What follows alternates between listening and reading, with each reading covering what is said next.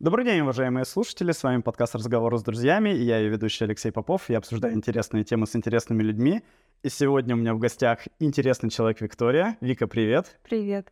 Uh, помимо того, что это интересный человек, это интересная история знакомства, мы с Викой познакомились в приложении знакомств. Да, в чате Дайвинчики. И, естественно, первое сообщение было от меня — это предложение записать подкаст. И к моему большому удивлению и, не, и, естественно, радости, да, Вика согласилась. И вот мы сейчас сидим в кафе, записываем этот подкаст. И тема нашего подкаста о том, почему нам нужно э, сначала исцелять себя, если мы хотим нести свет другим, да. Mm-hmm. Вика, я прочитал у тебя, ты ведешь свой канал, и у тебя там были такие постулаты.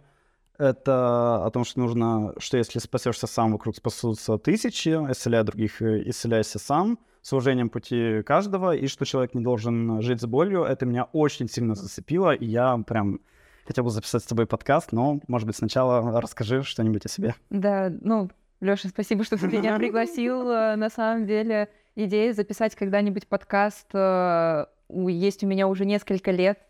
А, слушать подкасты я начала относительно недавно, и я поняла, что это офигенно, потому что ты можешь куда-то идти и послушать, как люди размышляют на какую-то интересную для тебя тему. И здорово, что находятся люди, которые хотят поговорить со мной на какие-то интересные для меня темы.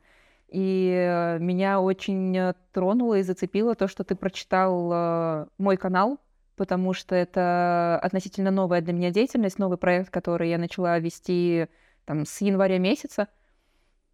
И э, постулаты, которые ты там прочитал, это то, на чем фактически зиждется моя философия жизненная, ежедневная и они легли в основу проекта, которым я занимаюсь. Вот. Э, и все эти постулаты так или иначе ведут нас к какому-то глубинному внутреннему исцелению, потому что в исцелении я вижу внутреннем духовном исцелении и в исцелении физическом, когда наше тело здорово, а я вижу то, что будет, знаешь, спасен мир будущего, mm. что наши дети будут жить в лучшем мире, что мы сами сможем создать лучший мир, и то, что мы своими действиями сможем изменить ту реальность, в которой мы сейчас находимся. Она зачастую не самая такая радужная и здоровая. Вот, и, соответственно, моя какая-то глобальная жизненная цель — это привести себя к внутреннему исцелению, психологическому, физиологическому, энергетическому, и помочь другим увидеть то, что это возможно, и как можно больше людей зацепить с собой и понести этот факел, этот свет дальше для того, чтобы в геометрической прогрессии мир менялся. Да, Вика, очень интересно твое заключение, и для меня интересно, что они у меня очень схожи, mm-hmm. несмотря на то, что, допустим, ты больше связываешься, я так понимаю, с духовными, да, с физическими практиками, а я черчу чуки штуки-друки, которые потом строю, да, я напоминаю слушателям, что я инженер-строитель, но при этом мы подходим к одним и тем же выводам. Мне кажется, это удивительно. Я думаю, если мы запишем еще когда-нибудь подкаст, мы, я думаю, расскажем об этом. Сейчас бы я тебя хотел спросить, а как ты вообще, да, пришла к этой идее, да, почему вообще возникла потребность исцелять себя, знаешь, многие люди, ну, мне, мне норм, да, почему ты решила, что тебе mm-hmm. не норм? А, давай я сначала тоже для слушателей немножко уточню про себя, потому что ничего не понятно. А, я телесно-ориентированный психотерапевт, и я позиционирую себя как энергоцелитель. Uh-huh. Потому что и вот энергоцелительство — это та метафизическая, невидимая сторона нашей жизни, которую многие люди ошибочно полагают как несуществующую или псевдонаучную, однако существуют научные доказательства того, что это существует и что можно влиять на себя за счет энергетичности, которая нас окружает. А, и вот эти способности к энергети- энергетическому чувствованию были у меня с самого детства, но поскольку э, окружающая меня среда не способствовала тому, чтобы я это развивала, uh-huh. э, долгие годы я этим не занималась, хотя всегда меня увлекала эзотерика, меня всегда увлекали какие-то шаманские истории, какие-то травничества, какие-то вот камешки, ну то есть все, что сейчас названо эзотерикой, альтернативной медициной, мне всегда это было близко. А потом в моей жизни случилась э, физическая проблема. У меня были проблемы с гинекологией по женской части, mm-hmm. и то, что предлагала мне западная медицина, абсолютно мне претило. То есть западная медицина предлагает тебе, ну, либо режем, а, либо пьем жесткие таблетки. uh-huh. а не то, не то, вот у меня прям все мое внутреннее существо говорило, что не может так быть, потому что мой организм способен справиться с этим самостоятельно. И я тогда попала на сеанс э, иглорефлексотерапевта. Mm-hmm. Это мне расставили иголки по всему телу, и в моем теле внезапно включились процессы, которые я явственно ощущала физически и как будто вот на каком-то м- невидимом тонком уровне, но я не могла их абсолютно объяснить. И после этого я пошла изучать традиционную китайскую медицину, иглоукалывание, и увидела, что, да, действительно, наш организм, в него заложены способности к самоисцелению без таблеток, без вмешательства хирургов, я не отрицаю медицину, я очень уважаю классическую западную медицину. Она может принести абсолютно удивительные результаты в плане, э, когда у нас травмы или что-то еще. Мы не срастим кость и не вправим ее, если у нас там нет гипса и нет какой-то западной да, медицины. Но вот усилить и ускорить сращивание костей мы можем с точки зрения энергетической, например, медицины и каких-то наших внутренних процессов. Ну и, собственно, через внутренние заболевания, через проблемы с собственным здоровьем и через понимание того, что у меня есть к этому просто природный дар, я пришла к тому, что нужно этим заниматься, отучилась на психотерапевта, соответственно, и помогаю людям э, работать с психикой, потому что во многом именно наша психика формирует то, что сказывается на нашем теле, наши заболевания. Это то, как мы думаем о себе и то, как мы думаем об этом мире. Ну и энергетика — это наши, это наши энергетические центры, это система меридианов так, из китайской медицины, если мы их называем. Ну и вот это исцеление не только на уровне физики, но и на уровне психики, и на уровне энергии — действительно способна изменить твою жизнь качественно и в целом, и привести тебя к какому-то здоровому долголетию, ну, если долголетие тебе даровано, и как бы ты можешь его прожить, и тебе там не уготовано умереть завтра от э, падения кирпича. А, что ж, если завтра уготовано умереть от падения кирпича, надо выложить подкаст сегодня. И хотелось бы, чтобы в таком случае мы тоже умирали здоровыми. А слушай, мне кажется, в этом есть здравая идея, да, некого такого треугольника, назовем это тело, да, мозг, разум, да, и психика, энергетика, эмоции, да, то есть а, то, что одно влияет на другое, все это взаимосвязано, и есть такое утверждение, что в здоровом теле здоровый дух, да, то есть оно через дно работает с другими, естественно, с раздробленными костями зачастую это немного энергетически, да, и интеллектуально подавлен, и наоборот, да, то есть если у тебя есть какое-то э, настроение. Я призываю слушателей, а, может быть, так не смотреть, что энергетика — это все, значит, мне это непонятно. Это в том числе же ваши эмоции, в том числе ваши мысли, да, просто что-то, как я бы сказал, негастированное, да, то есть как бы не учтено приборами, но, естественно, на, на вас ваши эмоции влияют, да. То, то, как вы это называете, это не меняется, по сути. Ты знаешь, я тебе скажу так, что а, люди склонны повторять чужие слова о том, что это не доказано и что это не измерить, но во всем мире ставят эксперименты, которые показывают, что энергетическое биополе вокруг тебя, его можно измерить. Систему меридианов, которая невидима и ее нельзя пощупать в теле, как твою кровеносную систему или лимфатическую систему, но а, различными приборами, которые сейчас изобретаются, это можно измерить. Просто скажем так, древние учения, да, на которых эта медицина ага. построилась. Люди там просто обладали чувствованием, знанием и верой во все это, и не нужны были приборы, чтобы это доказать. А потом уже с появлением рационализации и а, вот этой вот технократии, технологичного мира, людям потребовалось объяснение, почему так. И только сейчас наша наука дошла до того, чтобы изобрести приборы, которые это могут зафиксировать и доказать. Но этих исследований еще действительно не так много, чтобы большая масса людей об этом знала. Но эти научные доказательства уже существуют. Нужно просто поставить себе цель изучить этот вопрос. Мне кажется, что, знаешь, еще люди тоже мыслят стереотипами, что что-то не доказано, а что-то доказано, но по факту то, что доказано, вы же не стояли возле приборов. Естественно, любой технолог, да, любой человек, который пользовался хоть какими-то приборами, понимает, иногда так, иногда сяк. Ну, как бы нюансов просто тьма, да, естественно, э, отсылочка к классу бетона, к марку бетона, да, то есть э, коллеги, которые меня слушают, вы прекрасно понимаете, что так говорится, 90, 100% не бывает, бывает только 95, и то это класс, и не марка. У меня получше совсем с этим, да, то есть А, лишний раз хочу поблагодарить в подкасте, естественно, мама Олю, папу Витю за то, что мне давали интеллектуальные знания и какие-то такие духовные, да, то есть у меня мама психолог и сейчас расстановщик, вот, и тоже телесными практиками занимается. Папа меня всегда учил медитировать и всегда вот на какой-то такой, да, волне плавности, энергетики, то есть я бы даже сказал, что это помогает рациональным решениям, да, то есть это не значит, что ты проектируешь с помощью карт Таро, да, ты э, проектируешь с помощью цифр, но некая эмпатия к зданию, я не побоюсь этого слова, то есть если ты чувствуешь, что здание страдает, да, ты лучше понимаешь его дефекты, да, что, что ему, ну, ну в чем оно нуждается, да, в ремонте, в косметическом ремонте, и, допустим, какие-то профессионалы своего дела, как один э, реставратор по камню, он говорил, что камень живой, это не обязательно видеть в нем жизненную силу, но значит относиться к нему с уважением, да, как к живому камню, и тогда здание прослужит э, больше. Опять же, уверен, у каждого у нас есть там какой-нибудь любимый смартфон, и мы к нему точно относимся как к живому.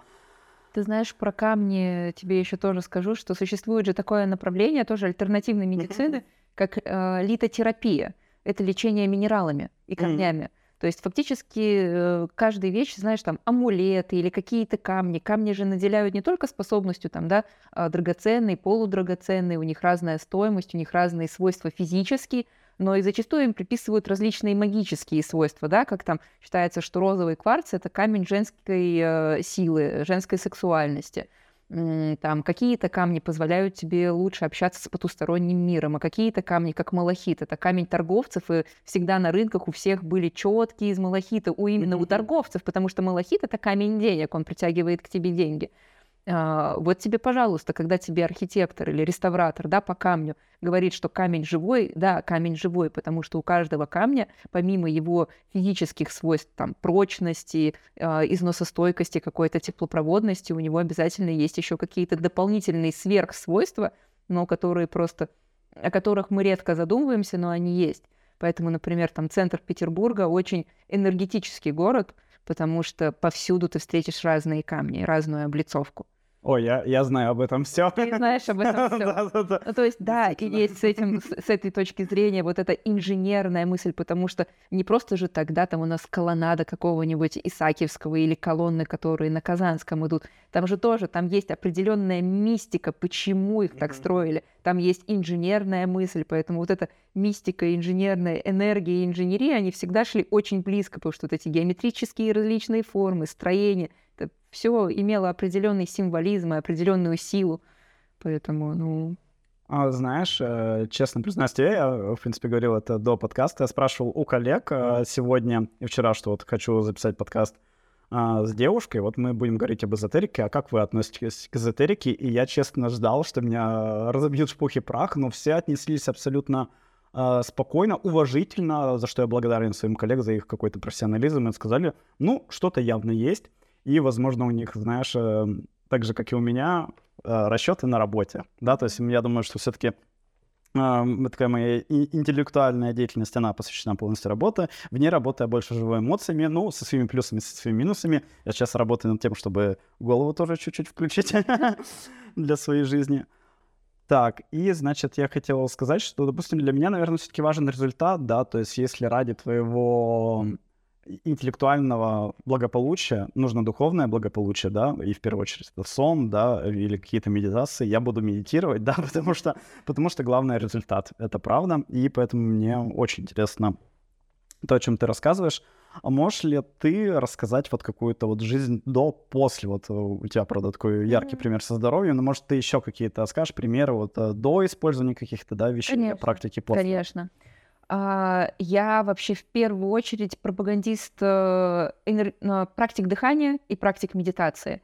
Это то, что действительно уже имеет разряд не эзотерики, это то, что и подтверждается наукой, и подтверждается медициной, а, абсолютно лишено какого-то мистицизма. Это практики дыхания, практики медитации, то, что должно быть в жизни каждого человека, независимо от его сферы деятельности, потому что в современном информационно перенасыщенном мире, когда мы все в смартфонах, когда информация просто терабайтами загружается в наши глаза и в наши головы, а человеческое сознание не успевает эволюционировать с той скоростью, с которой у нас эволюционирует э, технический мир. и мир смартфонов, мир информации. А дыхательные практики самые элементарные, когда ты останавливаешь себя и начинаешь прислушиваться к своему дыханию, а мы очень редко задумываемся об этом, потому что это автоматизм. Наше дыхание — это автомат абсолютный. И в тот момент, когда ты внезапно останавливаешь себя и начинаешь слушать свое дыхание, ты понимаешь, что ты вообще не дышишь, твое дыхание ускакало куда-то к горлу, у тебя замерла грудь, и это формирует определенные мышечные зажимы, это формирует спазмы, это формирует недостаток а, э, кислорода в твоих тканях, ухудшается, разумеется, как твои физические как бы, качества твоего тела, так и когнитивные, потому что твоему мозгу не хватает банально кислорода, а, он начинает угасать. Мгм. А, дыхательные практики эффективны. Три минуты дыхательных практик в течение рабочего дня — это повышение концентрации, это повышение спокойствия, это улучшение твоих креативных способностей, и это твоя стрессоустойчивость во всех ситуациях.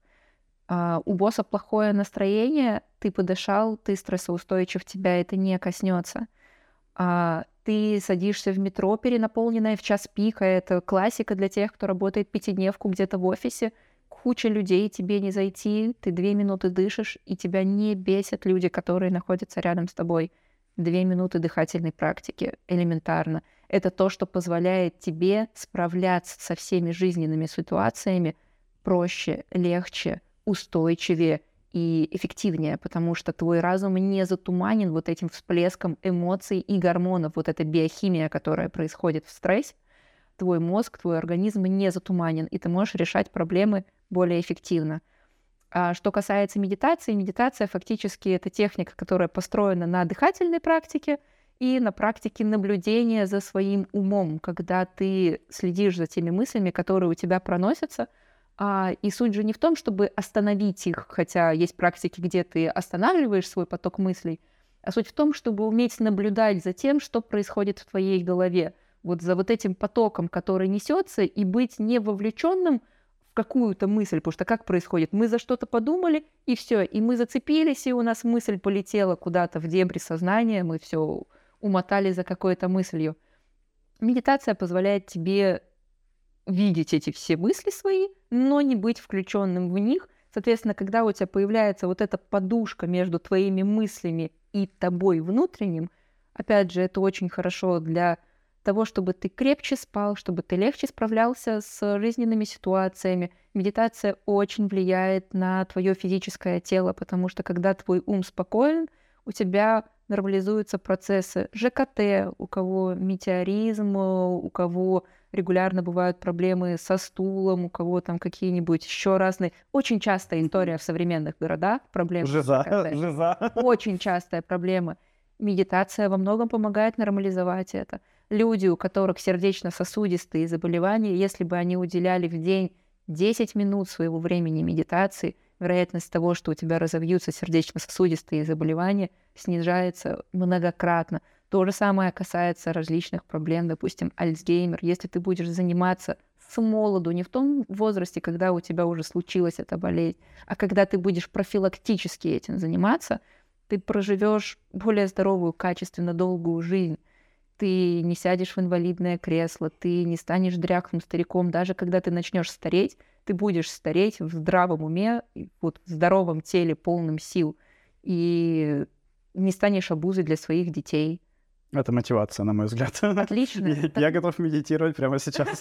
Мне кажется, я уже ушел. Я уже медитирую. Да, да, да. На самом деле, да. То есть из базового, если бы меня спросили, что я могу посоветовать каждому, что качественно изменит твою жизнь, и что сделать легче всего, это практики дыхания и медитация. А, знаешь, э, во-первых, хочется сказать прямо в подкасте, какая ты супер, потому что ты переживал о том, что тебя может уносить, и мы будем долго говорить. Ты на самом деле все четко по полочкам разложила, и ты даже перешла к советам слушателям, когда это я еще не сказал. Поэтому мы можем чуть-чуть э, поговорить об этом, хотя бы несколько Давай, минут. конечно. В первую очередь я бы хотел сказать о том, что мне медитация, вот, э, скажем так, неосознанно кажется, что это полет куда-то. Но по факту медитация это наоборот, возвращение в здесь и сейчас. потому что реально, как ты сказал, куча информации, мы редко живем здесь сейчас, редко следим за собой, мы думаем, так, я сейчас приду на работу, мне нужно сдать проект, потом на прийти с работы, потом приготовить mm-hmm. еду, потом нужно поспать, но я не буду спать, я буду смотреть сериалы. То есть мы не можем взять и остановиться да. И чуть-чуть хотя бы подышать, просто следить, следить за дыханием. Поэтому, на мой взгляд, в этом плане медитация скорее более практическая практика, да, mm-hmm. потому что она направлена здесь и сейчас, и э, действительно такие, скажем так, техники психологические, да, психотерапевтические, конечно же, они влияют на твое сознание, да, на твой сон и, естественно, на процессы, которые внутри организма. Мы это говорили с Ольгой о, под, о подкасте, да, почему сон важен, и оно все влечет за собой. Э, единственное, могу сказать, что на здоровье подсаживаешься, как говорил мой папа, здоровье тоже наркотик, да? Да. А, пару раз нормального сна, все. Ты можешь забить на все угодно в этой жизни, потому что понимаешь, что нормальный сон — это нормальные решения, и поэтому это все взаимосвязано, это, да? Это твоя продуктивность, да. конечно. И качество жизни, качество. то, как ты живешь. Вот. И вот что бы ты могла, может быть, еще посоветовать людям? Вот они что-то чувствуют такое, что им бы хотелось, может, обратиться к кому-то, или им кажется, что их мозг как-то работает. Вот что бы ты им посоветовал? Вот еще вот, кроме дыхательных практик, вот какие-то вот вещи. Кроме дыхательных практик медитации, а смотря для чего. Понимаешь, на самом деле в современном мире очень большое количество людей в первую очередь обращают внимание в тот момент на себя, когда какая-то проблема спускается на уровень телесности. Когда у нас появляются зажимы в шее, например, или у нас тяжесть в плечах, или у нас болит постоянно где-то спина, или ну, то есть у нас в теле проявляются какие-то физические недуги.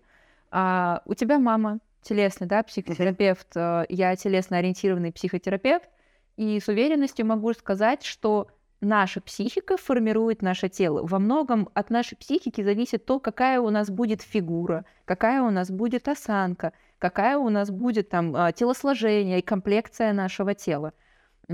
От разных психических проблем, которые изо дня в день у нас повторяются, формируются те или иные блоки зажимы, боли, хронические болячки и так далее. И поэтому а, люди, которые вот я бы рекомендовала обращать людям внимание – а, не только в тот момент, когда у тебя уже физика страдает, а профилактически заниматься своим мышлением.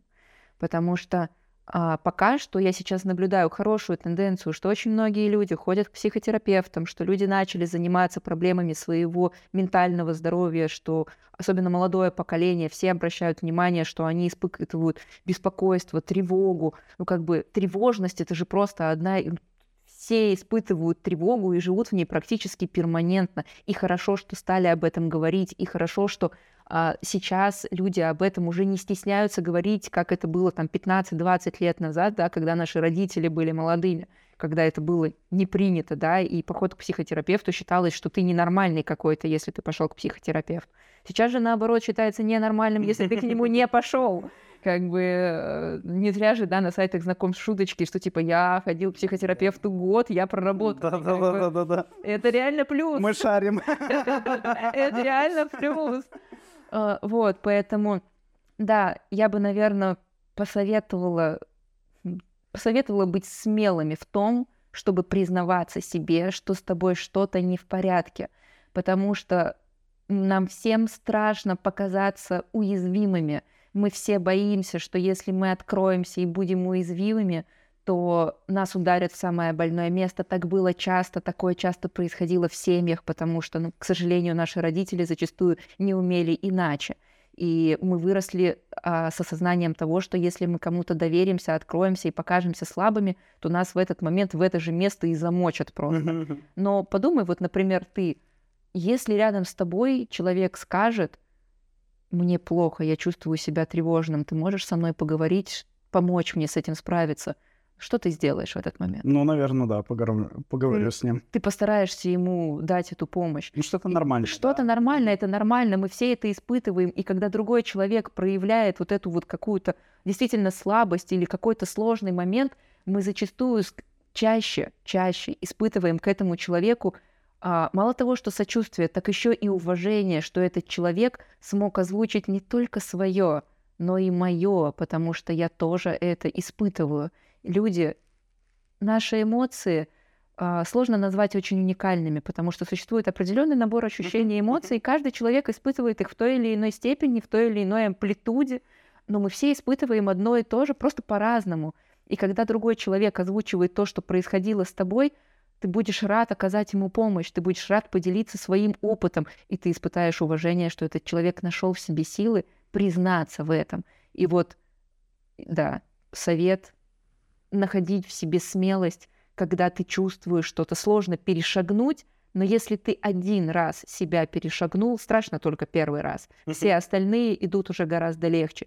И вот если ты первый раз смог признаться самому себе и запустить это в пространство и озвучить это, то это приведет тебя к удивительным результатам, потому что после этого твой мир и э, начнет раскручиваться таким образом, что помощь к тебе придет в том или ином виде в виде практик, в виде медитации, в виде совета, в виде случайного человека, который тебе что-то подсказал, в виде книги, которую ты случайно прочитал, откуда угодно, но информация о том, как тебе с этим справиться, она к тебе придет однозначно. В, в виде подкастов, уважаемые слушатели. В виде подкастов, опять же, конечно. Вика, большое спасибо за чудесные такие сравнения. Вот буквально у нас две минуты, как и да, кафешечка уже давно закрылась на самом деле. Я у тебя бы хотел спросить э, совет слушателям, почему нужно начинать с себя. Я понимаю, что это такая обширная тема, но, может быть, пару вот слов. Я очень люблю, на самом деле, этот вопрос. Я люблю его по нескольким а, а, пунктам, скажем так. А, я очень люблю читать и очень люблю использовать цитаты из разной литературы.